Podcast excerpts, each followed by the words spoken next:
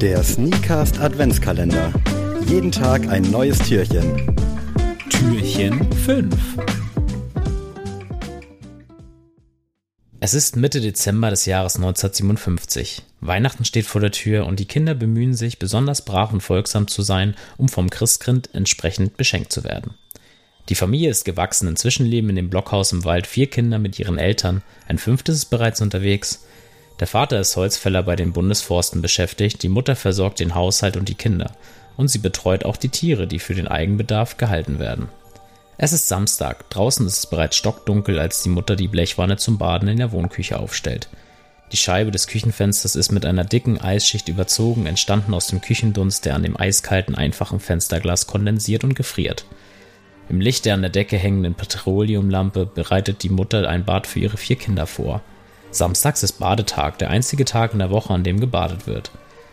Morgen wird die Familie wie an jedem Sonntag sauber und adrett in die Messe gehen. Komm, Helen, du badest als Erste, sagte die Mutter. Das siebenjährige Mädchen mit den langen braunen Zöpfen schlüpft aus ihren Kleidern und steigt in die Wanne. Sie beginnt, sich mit einer kaum schäumenden Schicht Seife abzuwaschen. Anschließend macht die Mutter ihre Zöpfe auf und wäscht ihr ihre Haare. Die ganze Prozedur darf nicht länger als 10 bis 15 Minuten dauern, denn es warten noch drei weitere Kinder, die auf das wöchentliche Vollbad gespannt sind. Anschließend, wenn die Kinder im Bett sind, wird auch die Mutter baden. Danach war Otto dran. Mama, das Wasser ist schon kalt, kannst du bitte noch mal heißes dazugeben? Die Mutter geht zum Herd und prüft die Temperatur im offenen Wasserkessel. Naja, es ist eher so lauwarm. Louis, bitte ergänzt du die entnommene Menge hier mit warmem Wasserkessel wieder mit kaltem Wasser? Die junge Frau hatte sich ihr Leben als Erwachsene anders vorgestellt. Sie war zwar als Kind gewohnt gewesen zu arbeiten, doch eine Situation wie diese hier hatte sie sich jetzt bei weitem nicht vorgestellt. Inzwischen war sie 34 und schon eine Mutter von vier Kindern und ein fünftes ist ja schon auf dem Weg. Sie liebt ihre Kinder, doch manchmal hat sie das Gefühl, dass sie vor hart, harter Arbeit keine Luft mehr zum Atmen bekommt. Wenn wenigstens ihr Mann auch etwas zum Haushalt beitragen würde, doch der zieht es vor, ins Gasthaus zu gehen, wenn sie um ihn um Hilfe bittet und dort das Geld äh, für Alkohol draufgehen zu lassen. Als die Fritzi, das kleinste Kind der Kinder, abtrocknet, fragt dieser neugierig, Mama, wenn das Christkind kommt, das ist doch nicht böse wie der Krampus neulich, oder? Und woher weiß er, dass ich mir ein Spielzeugauto wünsche? Und wie kommt es durch die geschlossene Tür ins Zimmer? Wo wohnt es eigentlich und was macht das das ganze restliche Jahr über? Die Mutter lächelt das Kind an und gibt ihm einen Kuss auf die Stirn. Wisst ihr, das Christkind weiß alles und kann alles, aber es straft niemanden. Manchmal aber, wenn Kinder besonders schlimm sind, dann finden sie als Strafe kein Geschenk unter dem Weihnachtsbaum. Als das Wort Krampus fällt, zuckt Louis zusammen. Vor zwei Wochen am 5. Dezember hatte er mit Spannung auf den Vertreter der Hölle gewartet. Den ganzen Abend schon hatte er die Mutter gebeten, die Haustür zuzusperren und den Krampus nicht hereinzulassen. Sie aber hatte nur gemeint, dass er auch durch die geschlossene Tür komme und außerdem tut der Krampus braven Kindern nichts, nur schlimme Kinder nehme er in seiner Butte mit in die Hölle. Das aber hatte Louis nicht wirklich beruhigt, denn er war sich nicht mehr sicher, ob er das ganze Jahr wirklich brav gewesen war.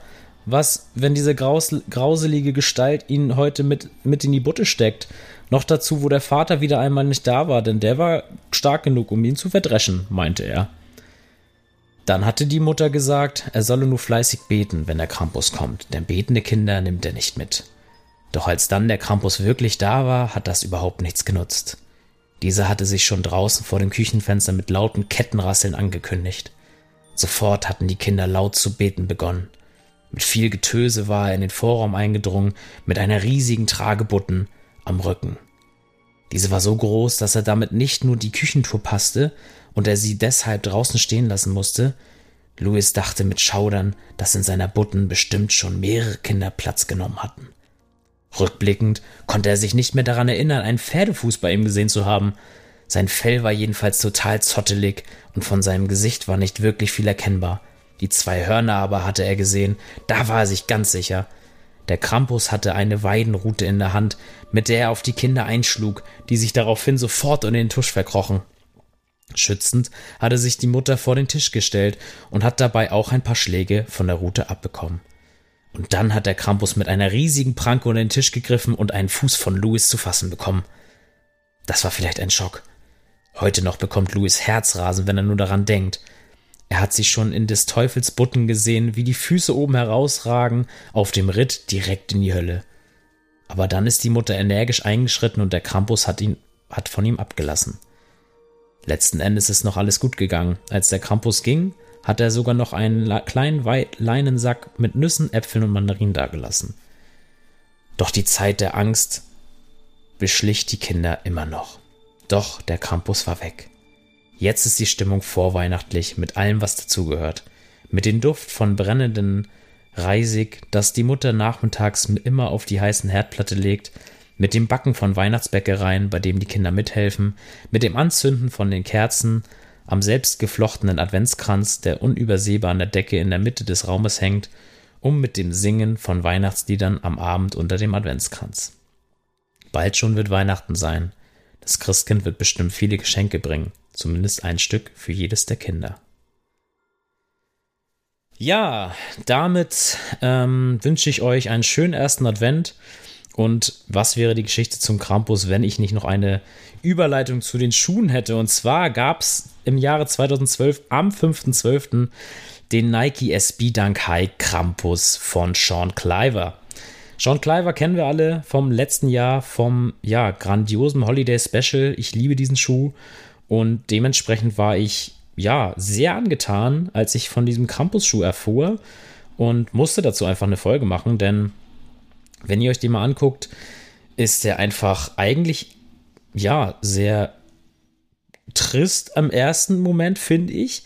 Aber wenn man dann mal so in Handbilder und so sieht, sieht man einfach, wie hochwertig der ist. Der hat so ein Cracked Leather, hat eine Harry Toe Box, also sehr an den Campus natürlich angelehnt, hat ein Krampus-Porträt auf der Zunge und die, das Innenleben wirkt so sehr haarig und so sehr finster und düster. Ähm, ja, was den Schuh wahrscheinlich auch ganz schön warm äh, sein lässt im Winter, was natürlich auch gut ist. Und die Insole ist mal wieder sehr, sehr geil. Das haben wir auch beim Holiday Special schon gesehen. Hier ist es der Weihnachtsmann und äh, Kramp, der Krampus. Und der Weihnachtsmann nimmt den Krampus so ein bisschen in den Schwitzkasten und äh, ich finde das ziemlich geil, obwohl der Insole ja vom Ding her eigentlich völlig egal ist, aber da nimmt sich der Sean Cliver immer schon sehr viel Zeit und sehr viel Detailfreude, um ähm, das wirklich gut umzusetzen. Ja, und abgerundet wird der Schuh mit einer Black Ice Bottom. Äh, ich finde den Schuh sehr, sehr geil. Äh, bin tatsächlich ein bisschen traurig, dass ich da jetzt wahrscheinlich niemals in meinem Leben rankommen werde. Außer es gibt mal ein Retro davon. Aber ich wollte euch das mal so mit an die Hand geben. Ich hoffe, heute Abend kommt nicht der Krampus zu euch, sondern morgen früh der Nikolaus. Und beenden will ich die Folge mit den äh, Geburtstagsgrüßen. Und heute gehen die Geburtstagsgrüße an Walt Disney. Also, alles Gute, Walt. Und euch wünsche ich einen schönen Sonntag. Tschüss.